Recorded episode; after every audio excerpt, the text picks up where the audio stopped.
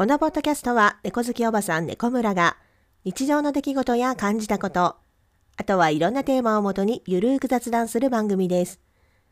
毎度のことながら猫ちゃんの鳴き声ですとか、爪をバリバリと研ぐ音とか、暴れてガシャーンみたいな音とか、ちょっとまたいろんな音が入るかもしれないんですけれども、まあ、それも猫村のポッドキャストの特徴ということで、大目に見ていただけたらと思います。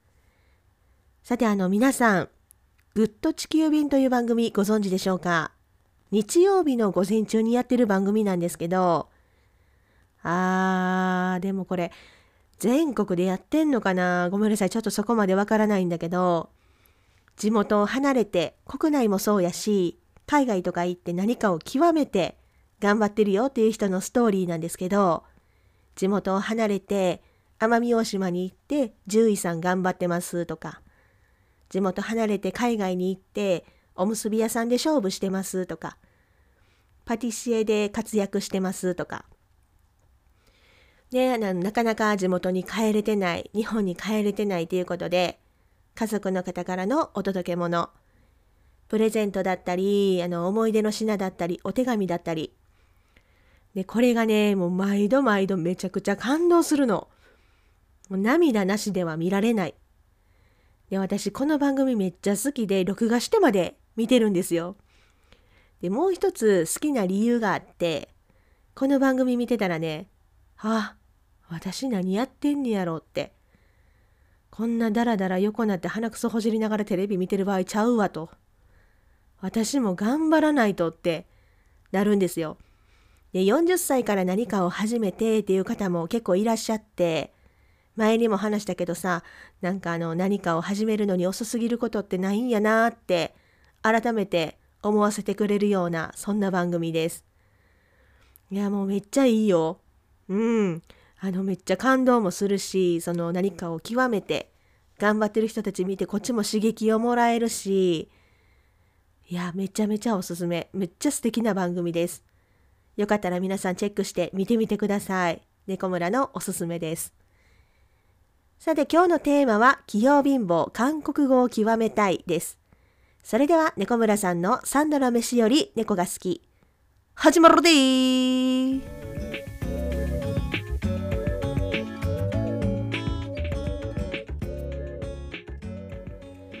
改めましてこんばんは、猫村です。今日のテーマに行く前に前回のエピソード第6話、重罪ですよ、逮捕。焼き鳥屋さんで出会った会話泥棒のお話。えー、このエピソードにお便りをいただきましたので、まずはそちらを紹介したいと思います。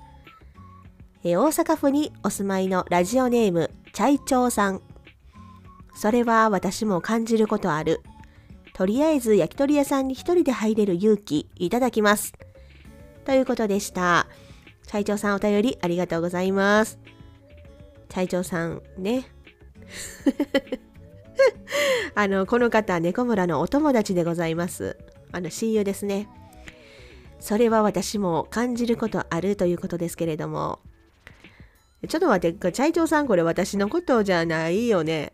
まさかとは思うけど 私のことじゃないですよね。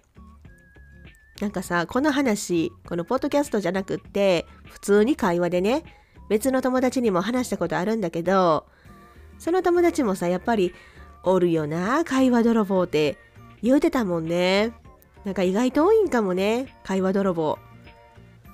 その友達も猫村のこと言うてたりして え、ちょっと、ちょっと心配になってきたな。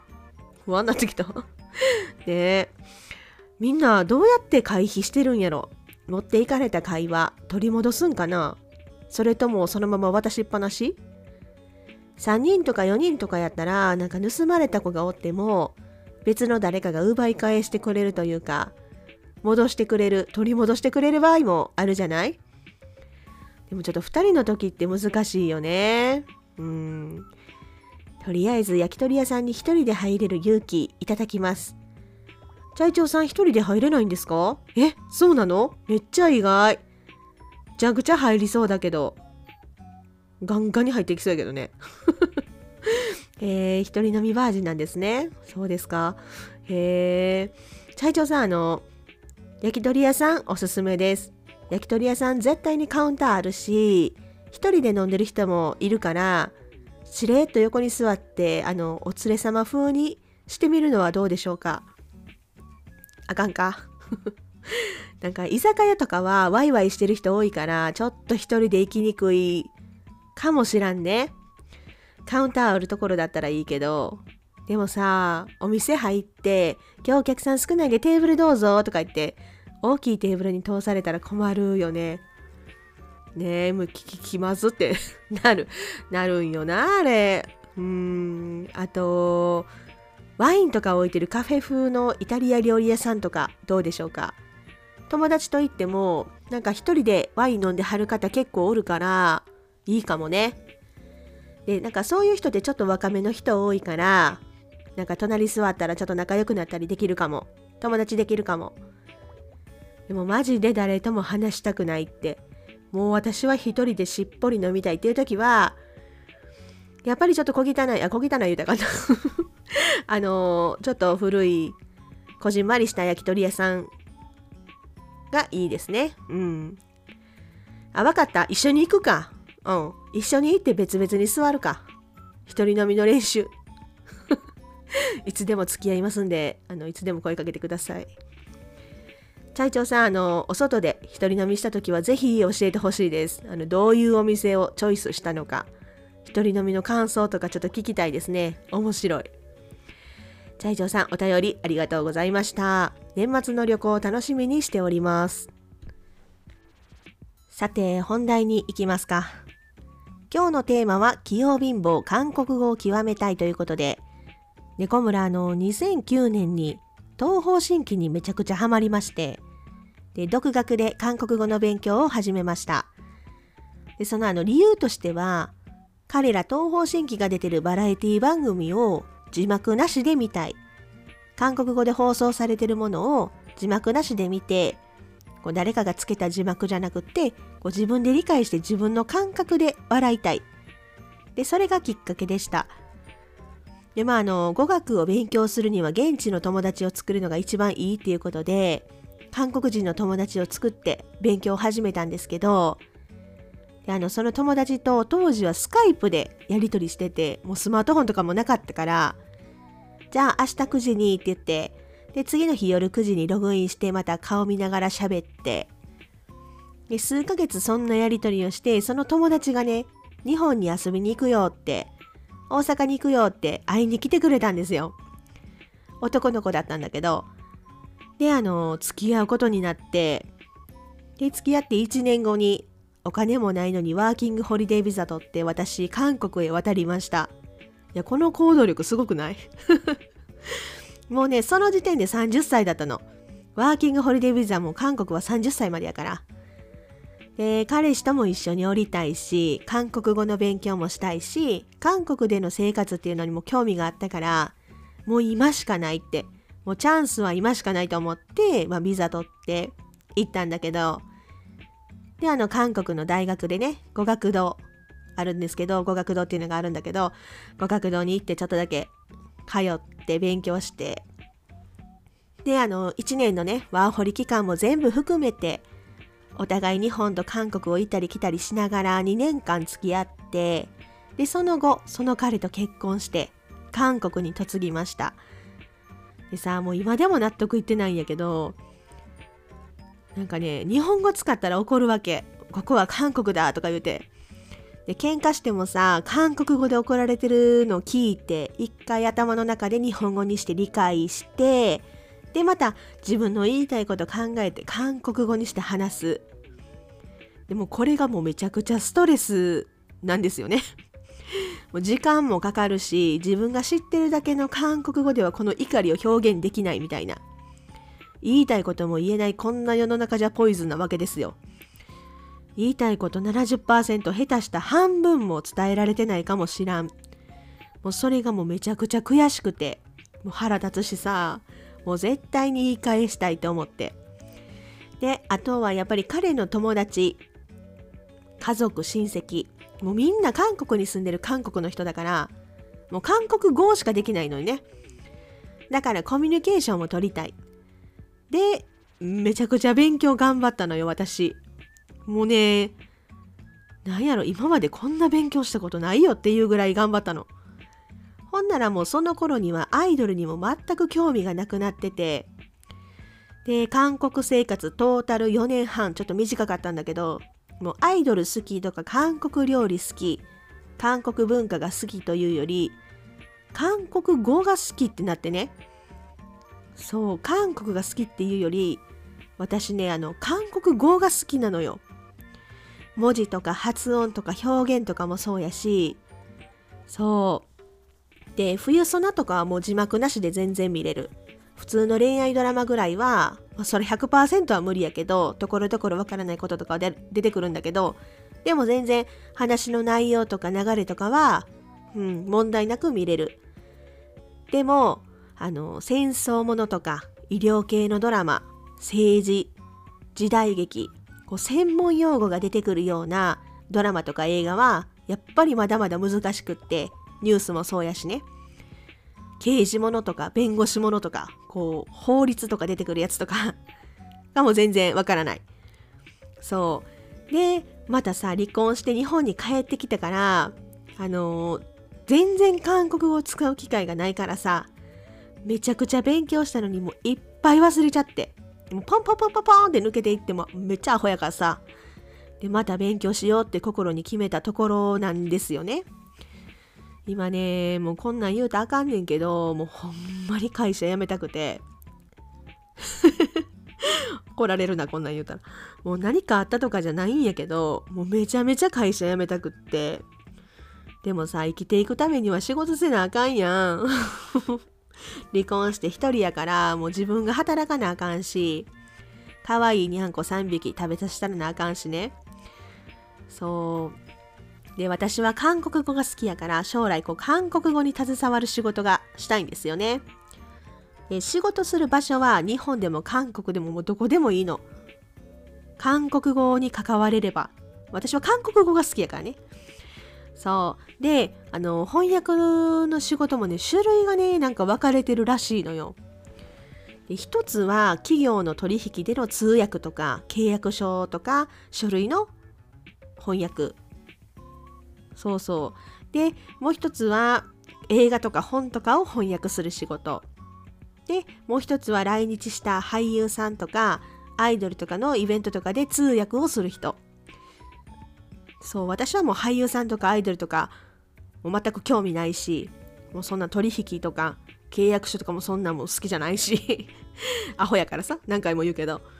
で私はこの2番目に言ったこの映画とか本とかを翻訳する仕事がしたいなって思ってるんですよねそうでそう韓国語に携わる仕事がしたい韓国語を極めたいっていうことで2023年は勉強の1年にしようかなって思ってる。そう。何も持ってない状態で会社は辞めれないからさ、韓国語に携わる仕事ができるくらいの能力と資格を持って退職したいから、そうね、退職準備と韓国語能力を高めるという意味で、とにかく勉強しようと思ってる。うん。なんかやっぱりね何かを極めてる人ってかっこいいのよあのグッと地球便の話じゃないけどさ友達にもねこう言語聴覚士の仕事をやってる子もおるしこう宝石に携わってる子もおるしやっぱり専門職やから詳しいしもう極めてんのよね主婦を極めてる子もおるもう料理から家事からもうなん完璧やんみたいな もう私には絶対できない。うん。で、しかも英語も中国語もできるっていう。いや、もうすごいよ、本当に。私何も極めてないもん。もう鼻くそやって、ほんまに。ね、全部中途半端なのよね。私、先輩にあの、器用貧乏って言われたことある。自慢じゃないけど。何かをやらせたらそつなくこなす。何でもわりかし器用にこなす。だけど、何かがその誰かより何かが優れてるっていうことはないみたいな全てにおいて平均全てにおいて平均か平均以下みたいな言うよねって思ったけどでも確かになぁとも思ったよね。なんかさあ最近ちょっと違う語学も始めてみようかなとか言って思ったりもしたんだけど英語がいいかなとかでも興味あるのは広東語やなとかでもどこで使うんみたいな。私多分ミーハーやから洋画見たら英語やりたいって思うしジャッキー・チェンの映画見たらさ広東語やりたいってなるしあいやとか言いたいなってなるしさ。多分ここで違う語学やりだしたら英語とか広東語もそうやし今まで頑張ってきた韓国語さえも中途半端になってしまうからねえ韓国語ぐらい英語広東語にも興味があるんやったらええけど全然そうじゃないからさ。やっぱり私は韓国語が好きやからこのまま韓国語を極めれるように頑張ろうかなと思ってる、うん、影響されやすいタイプなのよねきっと。うん。あのうちの妹もそうなのよ。もうちょっと余談なんだけど。ナースのお仕事っていうドラマ見てたらうちナースなのかなって言うしでめっちゃおもろいのが 前ねどっかのなんか伊賀流か甲賀流か分からんけどその忍者村でね忍者イベントに出る忍者の数が少なくなってきてますみたいなニュースやってて忍者不足みたいな。ほなそれ見てうち忍者なのかなって言ってたからね。いやびっくりしたよね。いやまさか忍者になりたいって言うと思ってなかったからやっぱ姉妹やから似てる。うん影響されやすい性格っていうのも。いやでもそれにしてもそこまで影響されると思って忍者やでって。まあねでも何にでも興味を持つっていうことはいいことやから。うん。興味あることにはどんどん挑戦したらいいと思う、うん、もう一回忍者になってみたらいいと思う、うん、かといってさ妹がほんまに忍者になったらねちょっと戸惑うけど久しぶりに会ってさご飯食べてほな帰ろかってなった時にさでは拙者これにてとか言って煙玉投げられてもね困るよね。え。ー、それはそれでおもろいか。やってみてね。あかんかったらやめたらええし、まあ、それは諦めとか挫折とは違うから。ただやってみたけど自分には合わへんかったっていうだけの話だからさ。自分に合うカチッとハマる何かを見つけるための過程やからね。